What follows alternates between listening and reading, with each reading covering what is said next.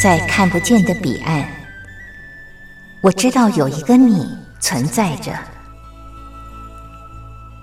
在生命的最深处，我们都有着波涛起伏的心，无法言语的心，关怀彼此的心。就在此刻，让我们敞开心，真心相遇、相知、相惜。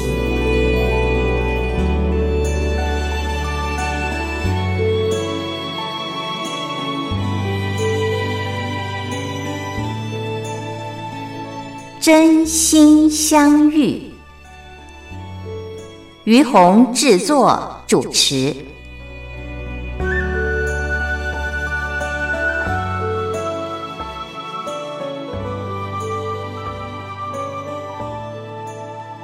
这里是光华之声，为您进行的节目是《真心相遇》，我是于红。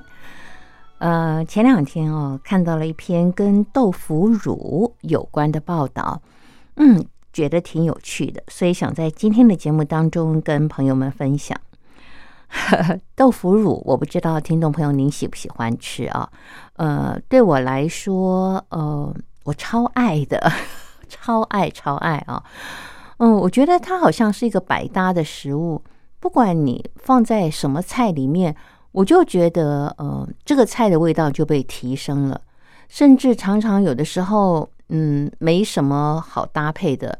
嗯，你就是一碗稀饭配个豆腐乳，我觉得这也是一种绝配啊。那嗯，前不久呢，呃，我偶然吃到了呃一罐豆腐乳。这罐豆腐乳呢是呃广东人他们做的豆腐乳，呃，老板是一对母女。那么他们做豆腐乳是很有个性的。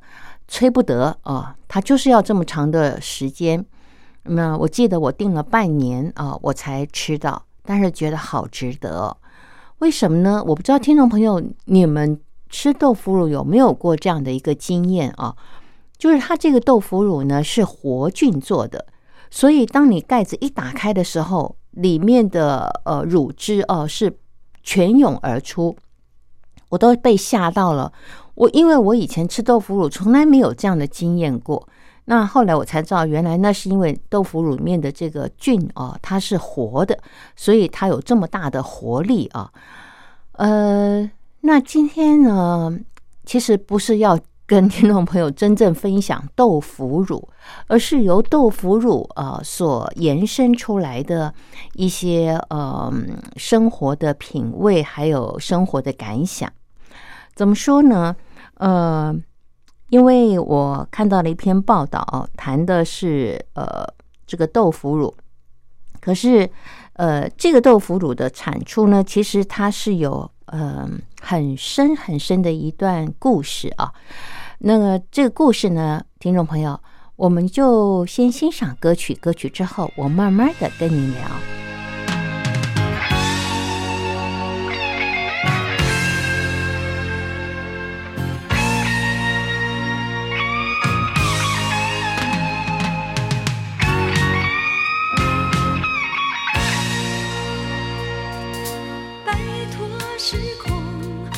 像那一阵风，将热情向你轻度吹送。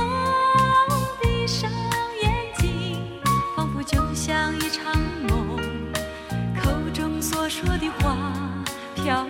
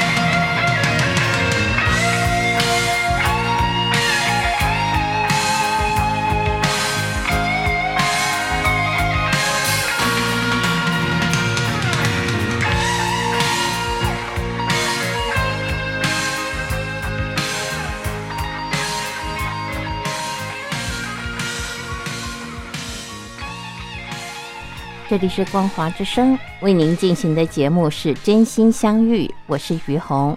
今天在节目一开始跟朋友们聊的话题是豆腐乳啊，那其实嗯，真正要谈的内容是跟豆腐乳有关，是这个豆腐乳是怎么产出的。其实它之前是有一段故事的啊，呃，就是说嗯，这个豆腐乳啊，呃，它是用松树做的啊，那嗯。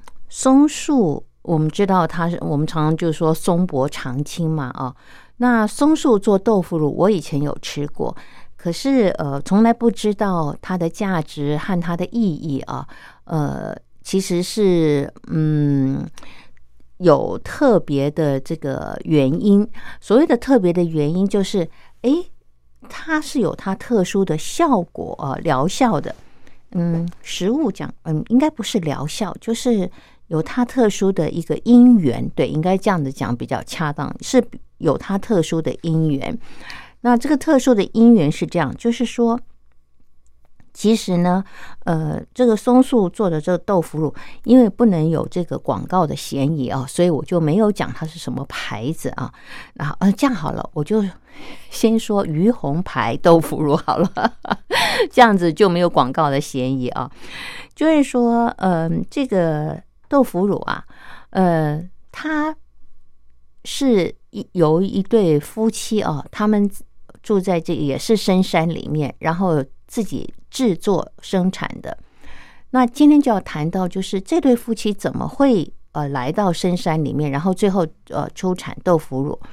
呃，这对夫妻是这样，就是嗯呃，男主人呢，他以前是一个建筑师，嗯。因为刚好在三十年前左右啊，那个时候他搭上了这个台湾经济起飞的顺风车，所以在很年轻的时候呢，就已经嗯很有成就，然后呃，当然就是荷包满满嘛。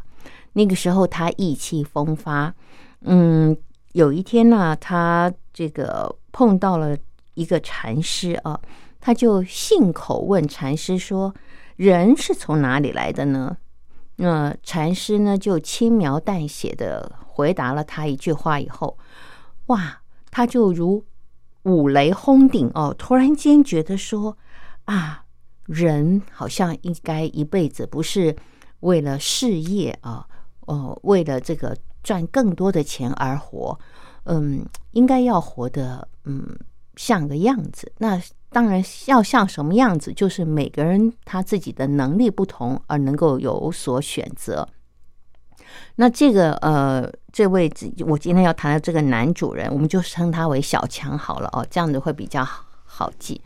那这个小强呢，他就觉得说，嗯，我的人生，嗯，应该已经算我不晓得了。他没有说他圆满，但是他当时就立刻觉得可以放下他的这个呃成功的事业，还有丰富的收入，然后就开始隐居山林。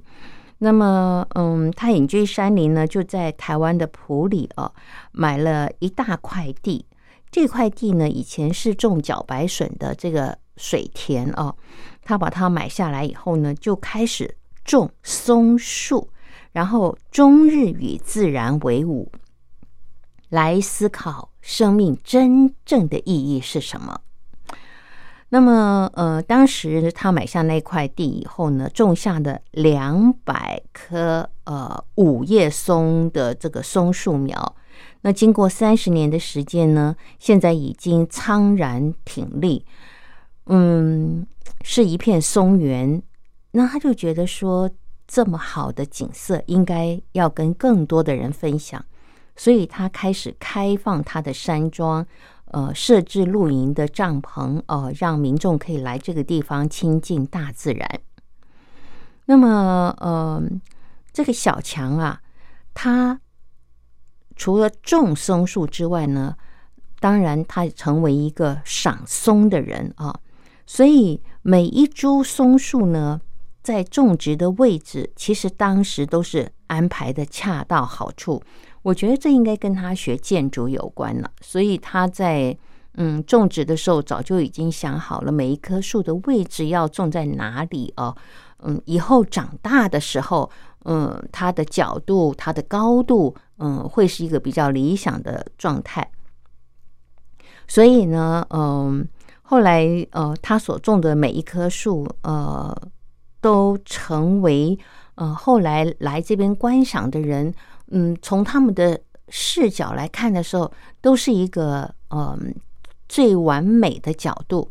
像呃记者去访问他的时候，他就嗯跟记者说：“你看啊，这一棵松。”它的这个周边的关系是什么？那么，如果说它偏了十五度的话，就跟整个大环境不和谐了。我的天哪，十五度不多耶！嗯，就一棵树来讲，十五度的角度，嗯，我觉得如果他不说，我可能也看不出来。但是他呃，因为。我觉得他本身的美学的基础是够的啊，所以他在当初呃在种植的时候，嗯，考虑的面向也比较宽广，所以今天长成大树的时候，嗯，就更清楚的能够知道每一棵树它的特质，然后呃怎么样砍哪个角度它才是最美的。那么我觉得他讲了一段话蛮耐人寻味的哦，他说。呃，深山里面古松最美，因为它是经过天地自然雕琢百年，才成为目前我们看到的这种姿态啊。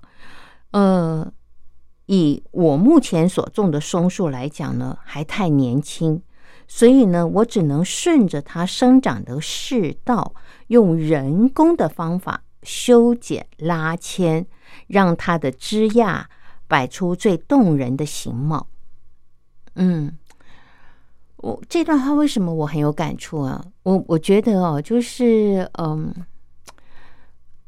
真的自然的雕琢是最美的。可是要能够真正理解这个含义，嗯，就是呃，去看懂大自然雕琢之美啊。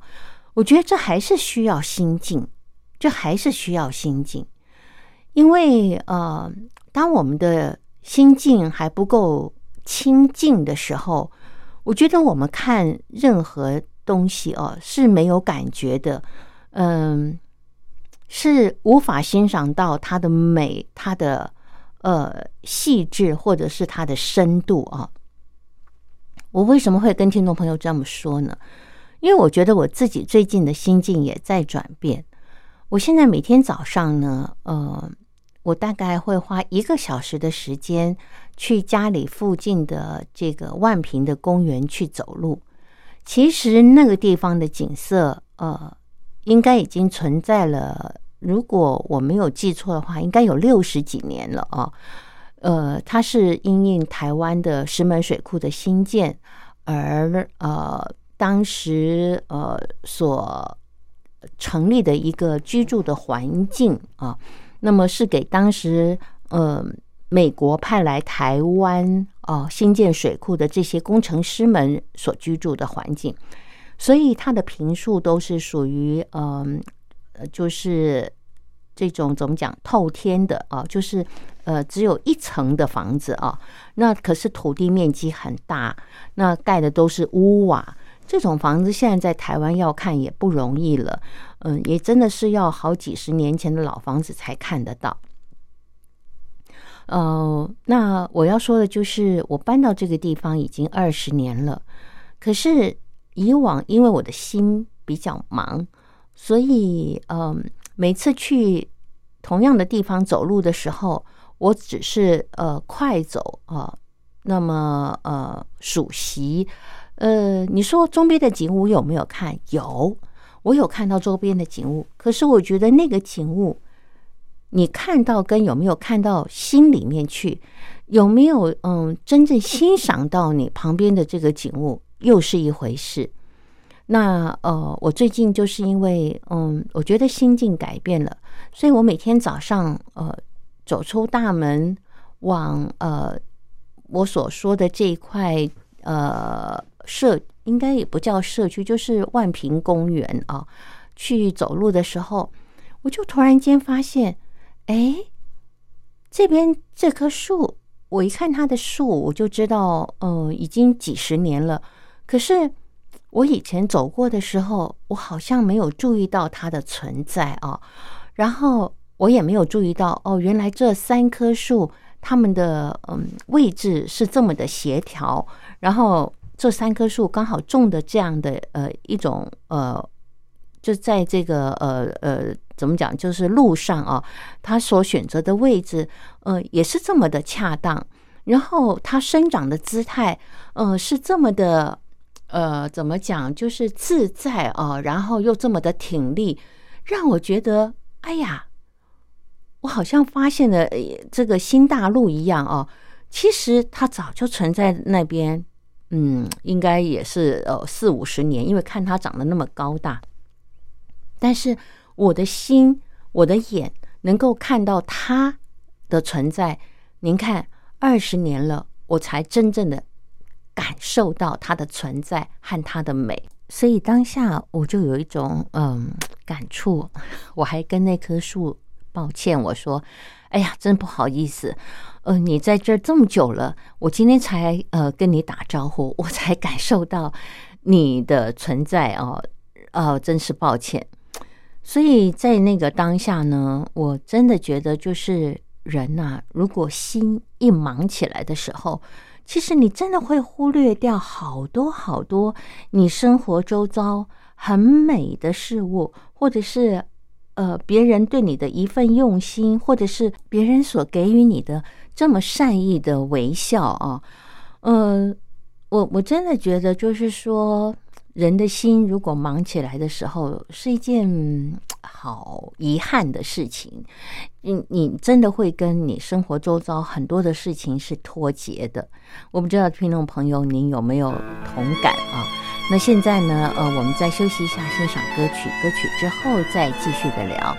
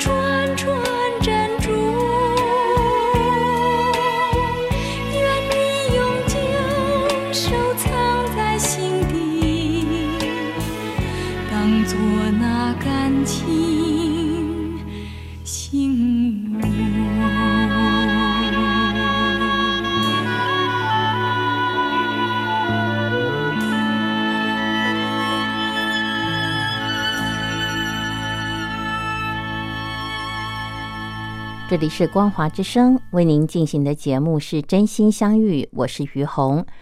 嗯，接下来呢，我们继续来聊我们刚刚聊的这个呃山庄的主人啊，他呃在他的山庄种了很多的松树啊。那么呃，这个山庄的女主人呢，我们称呼她为小美好了。小美呢，她原来是一位会计师，呃，有一百五十个客户啊。那么把他累坏了，呃，因为失去了健康，所以他也开始思考，就是人生到底要的是什么。那么，呃，这个小强就是他的先生啊，就说：“哎呀，其实我真的不需要一个会赚钱的太太。”嗯，不过说实话，他们是有条件的，因为先生很会赚钱。像有些家庭就不可能啊，一定要夫妻俩都有这个工作能力，才能够维持一个家庭。那但是我也要说，就是，嗯，也有很多人，他其实已经赚了很多的钱，他还要赚更多，他也不见得会选择我刚刚所说小强的选择，呃，就是来到这个深山里面与松树为伍啊。那么，呃，这个呃，小强的太太小美呢，呃，因为失去了健康，所以她跟着先生来到乡间生活的时候，她就开始学习中医，认识身体，然后同时也知道了，哦，原来，嗯，在他们这个居住环境附近有许多的野生植物，其实是可以成为药膳的哦。然后也因为这样，就得到了。呃，调理，然后得到了健康。那么，嗯，我刚刚最前面一开始谈到的豆腐乳哦，就是他们后来居住在这个环境里面，因缘际会研发出来的。因为他太太，呃，我前面不是提了吗？就是呃，他因为身体不好，所以去研究中医，然后去了解呃如何用食物用食补的方式。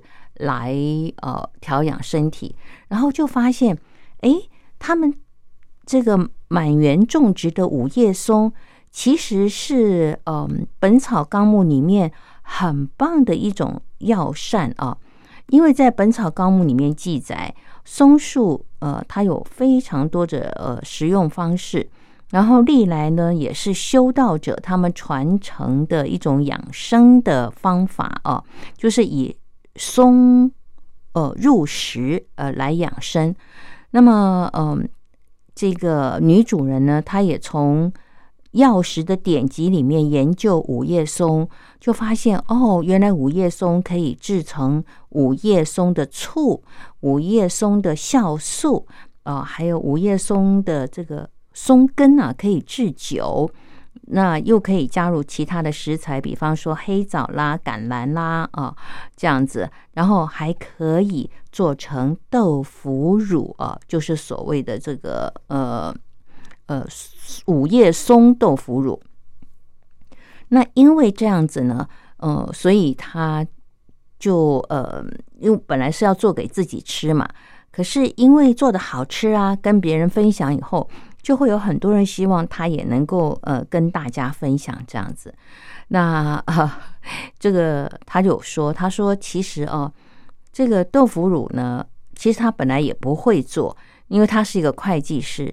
是因为这个豆腐乳以前是出家人他们自己自给自足要食用的哦，可是因为他愿意啊去学习，所以呢就也把它做的有声有色。那可是因为它全程都是靠手工，而且要呃很细心的来制作。我后来才听呃我的朋友说，他小的时候。看过他的妈妈做过豆腐乳，他说做豆腐乳是一件很辛苦的事。在小的时候，他的印象是他妈妈都要铺上一层稻草哦，然后把豆腐切块，然后嗯，我然后放在这个稻草上面，嗯，然后他说这个让它发酵，当然当中有没有在做什么我已经不清楚了。他说他只记得每一次豆腐乳发酵的时候。那个豆腐乳长出的霉菌，他说好漂亮哦，像一朵花一样啊！哎呀，我真的希望我有一天也能够嗯亲临这这种呃场面啊，来看一下啊，这么发酵可以像花一样这么美的一个情景啊！那呃，也因为这样子，所以这个耗时，那么产量有限啊，都是靠手工嘛，所以都只能限量销售。还有一个特别一提的地方呢，就是，嗯，他们再三强调，就是其实松的药食知识呢，是来自前人的智慧，我们并没有发明它们，只是传承啊，所以在他们所出产的所有的产品上面，都会印上“差点失传”，提醒大家。文化延续的重要，跟你聊到这儿，有关豆腐乳的故事呢，其实呃就要告一段落了。呃，我不知道听众朋友您听完了这段故事之后有什么样的想法哦？那我是觉得就是说，人生哦，真的有不同的机缘，就往不同的方向去发展了。那这对夫妻其实你说他们幸运。的确，他们可以在年轻的时候就呃可以呃赚到后半辈子无忧无虑的钱，但是我觉得要真正的想清楚你生命里面要的是什么，然后这么勇敢的去呃做你想做的事情，这又是另外一回事。而他们的用心和他们后来呃自己在庄园里面经营的很成功以后，又开放他们的松树园跟大家分享，然后又又把健康好的食物嗯拿出来呃，就是经过自己手工制作以后，又跟更多的人分享这份心意哦，我觉得就很可贵哦，就很可贵。那嗯，接下来我就要跟大家继续的分享，就是嗯，我自己，我我前面有提到，就是说我去了呃一个就是不算很深的深山里面一个朋友家去玩啊，呃，这个经历也是很特别。就我前面我记得呃在呃前面我还提到，就是人算不如天算，怎么说呢？就是他会选择去到呃这个。半深山的地方居住，也是有缘有有缘由的啊。就是他呃，在呃，他没有去确定他要住在这个半深山的时候呢，他就常常去这个半深山他们家前面的那户人家去走动。他说他每个礼拜天没事儿就去那边晃，因为他喜欢那儿的环境。其实他本身是从事这个机械工作的哦，但是一到了那个地方，他就觉得像一个世外桃源，就完全放松了。然后他就这样去那个朋友家去了十几年哦，他说就是不厌其烦哦。然后呢，那个时候他现在住的这个房子，就是在他朋友家后面的那栋房子，早就也盖了，大概差不多快二十年。那他的那个朋友先去住，后来呢介绍了呃他后面的邻居呃一一块地，然后他后面那个邻居是一个建商，看了以后也很喜欢这个环境，所以因为他自己是建商，他就呃一砖一瓦完全嗯由他自己来呃操作啊，呃这个。在半深山里面，其实我最讶异的是，你怎么盖一栋房子啊，这么的坚固哦？那个石头都是大石头，墙壁上的那个砖块也都是大石板。我当初在想说，他们是怎么把这些石材运上来的？要施工多久啊？因为真的太不容易了。可是，哎，这些就是大概建商他们觉得。都都是可以克服的事情了哦。那所以这个房子盖的非常的坚固，那石材用的非常的好。呃，二十年前了，那其实当时这个建商呢，他呃盖了这个房子，他是准备他自己退休以后要来住的。可是人算不如天算，就是我说的，当他真正想退休的时候，想要跟他太太来养老的时候，他的太太过世了。而那个房子呢，嗯，用平方米来算的话哦，就是它的地平，在台湾都算平，在大陆算平方米。如果用平方米来讲的话，它的平方米大概有一千多平方米，然后它的房子呢有三百多平方米哦，所以很大。他太太过世以后，因为小孩也大了，大家呃。就有的住国外，有的就是呃住在城市里面。小孩、年轻人不见得是喜欢深山的这种呃比较呃孤寂的生活哦。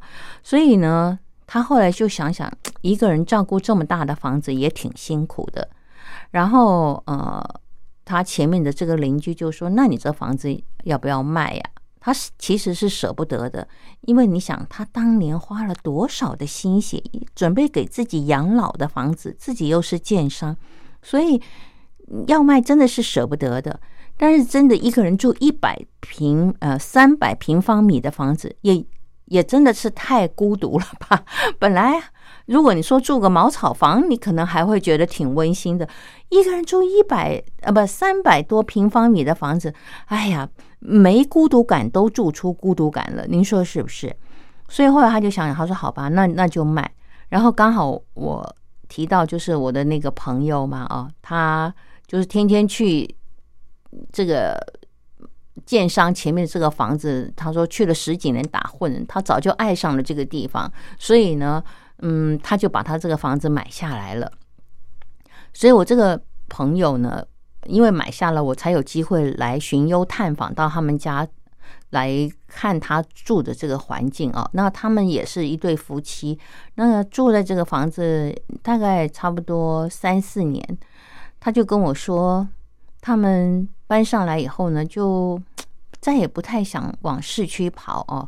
就每天这两个老人家呢，其实他们一点都不大了。我 我说他们过的是老人生活，所以说他们是老人家。就是两夫妻呢，呃，大概五十几还不到六十哦，就在那边整理庭院。他说他每天拔草哦，就够他忙一整天的。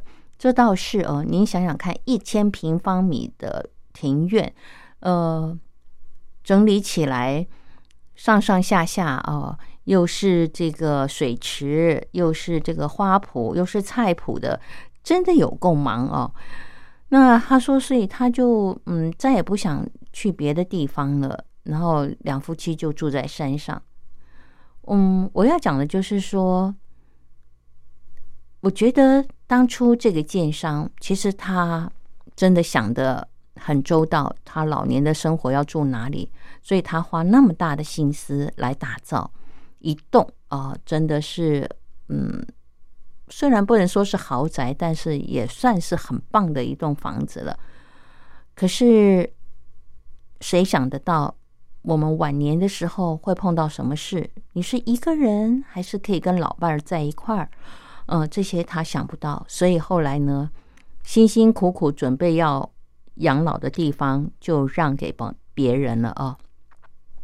嗯，所以那天我去他们家看他们的房子的时候，我就跟我的朋友说。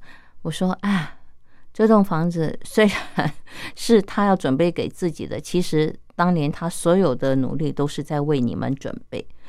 嗯，我觉得这可能也是每个人的福报不同吧。不知道听众朋友您认不认同？好，现在我们再欣赏一首歌曲，歌曲之后再继续的聊。”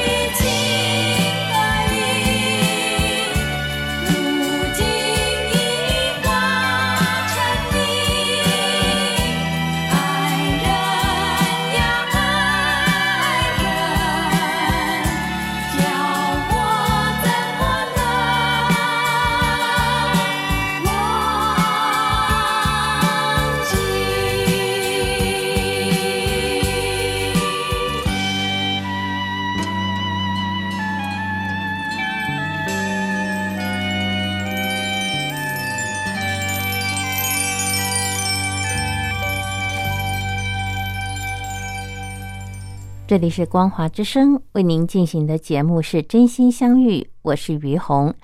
呃，聊着聊着啊，还有一点时间哦，我想再跟听众朋友分享，我前几天也是看到呃一篇文章啊，这是一个嗯呃，他说他是贵妇啊，他说，呃，以前呢，他的这个皮肤啊好的不得了啊，因为有能力保养嘛，当然本身的肤质也好哦，虽然有一些年纪了，可是因为皮肤好，这个看起来非常的年轻。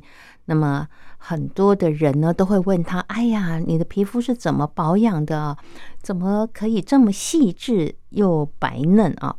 那他说那个时候呢，他因为这个呃疫情没有发生嘛，他那他也这个生活悠闲，所以就没事儿，他们这几个贵妇啊就会聚在一块儿啊聊天这样子。那后来呢，因为疫情的关系。所以呢，他就呃跟他的先生到乡下的地方去住啊，然后这个当然他们也是在乡下有一块地嘛。那因为你知道，当你到了乡下，你你要去务农的时候，你以前的那些呃这个极讲究的时尚啊，呃这个项链啊、包包啊、鞋子什么，就就用不上了，对不对？你就束之高阁。所以他说，为了方便呢，他就把头发剪得非常的短，然后改穿舒适排汗的衣服。那这个呃鞋子呢，就就是这些球鞋啦啊，再也不是呃美服呃这个呃，这再也不是什么华服这个美鞋这样子啊。那十足的就是一个农妇的打扮。呃，那他这样子过了好几个月以后呢？有一天呢，他这个跟他这几个贵妇朋友见面哦，那大概已经半年多了。在见面的时候，所有这一群贵妇朋友都吓到，就说：“哎呀，天哪，你去哪儿啊？把你自己晒得这么黑！”他才惊觉：“天哪，我什么时候已经从贵妇变成农妇了哦？因为你有时候自己在这个陶醉在自己喜欢的生活和。”跟泥土打混的时候，你是完全忘记你自己是谁了啊？然后他就想说：“哦，对哈，以前我跟这一群贵妇在一起的时候，大家嗯都会好奇的打听各自身上限量的精品是从哪里买的啊？然后嗯，今天自己这套穿着呃又是呃哪哪哪一家名牌公司呃出产的这样子？”他说：“哇，我后来才。”发现原来我以前呃所习惯的生活方式和花钱的方向已经起了翻天覆地的变化。现在的我呢，所关心的是诶那些奇异花卉的品种啦，还有就是呃进口的这些农具呀、这个工具啊、剪刀等等这些。他们聊的话题，我已经插不上嘴了啊。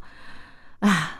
后来那个他的朋友发现，哎，他好像在发呆，就问他说：“你在想什么啊？”，他就笑着回答说：“哎，我发现哦，这个我的兴趣和疫情，呃，已经把我打回农家女的原型了。”嗯，这是一个我看完以后觉得挺好笑的事儿啊，所以也借着今天还有一点点的时间，跟听众朋友分享。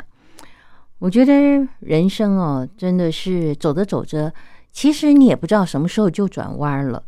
那那个转弯呢？嗯，我觉得啦，我个人慢慢觉得，就是他要么就发生了什么事儿啊，比方说你失去了健康，然后你就会在想，这辈子可能健康是最重要的，你就会放下一切去追求健康，呃，去过你想要过的。比比方说，也许是呃。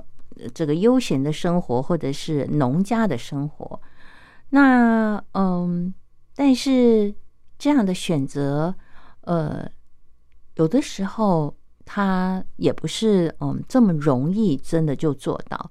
呃，也有很多的人，其实你你的生命嗯碰到了一个很大的冲击，或者呃你也有因缘可以做这样的选择。但是你也未必就会做这样的选择，因为呃，这样子的一种就是呃偏向于世外桃源啦，呃，就是呃，或者是呃，每天要这个呃，穿着雨鞋，嗯，去呃和泥巴，呃，挖树，呃，施肥这样的生活，真的很多人他是不愿意的。像我们家邻居，嗯，他已经住到我们这个乡下的地方，他就说：“我就是怕虫啊，我就是不喜欢这些呃泥土啊，所以。”每次呢，都是看着他的先生，呃，在那边哦，挥汗如雨的，呃，种花呀、剪花啊，然后除草。可是他呢，大家就在旁边递递茶、递递水。其实我觉得这样也不错，只要大家沟通的好，能够住在一个自己喜欢的环境，我觉得就是一个很大的祝福了。当然，我不知道听众朋友对您来说，什么才是你喜欢的生活？青菜萝卜各有所好，但是祝福您，在您的生命当中，有一天你能够选择过你最想过的生活。今天节目就为您进行到这儿了，感谢您的收听，我们下礼拜同一时间空中再会，拜拜。你是我最苦涩的等待。让我欢喜又害怕未来。你最爱说你是一颗尘埃，偶尔会恶作剧的飘进我眼里。宁愿我哭泣，不让我爱你你就真的像尘埃消失在风里。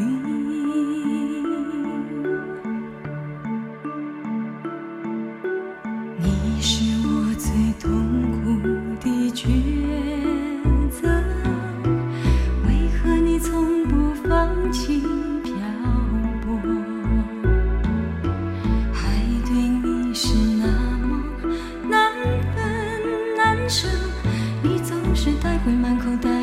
上给我，难得来看我，却又离开我，让那手中泻落的沙像泪水流，风吹来的沙。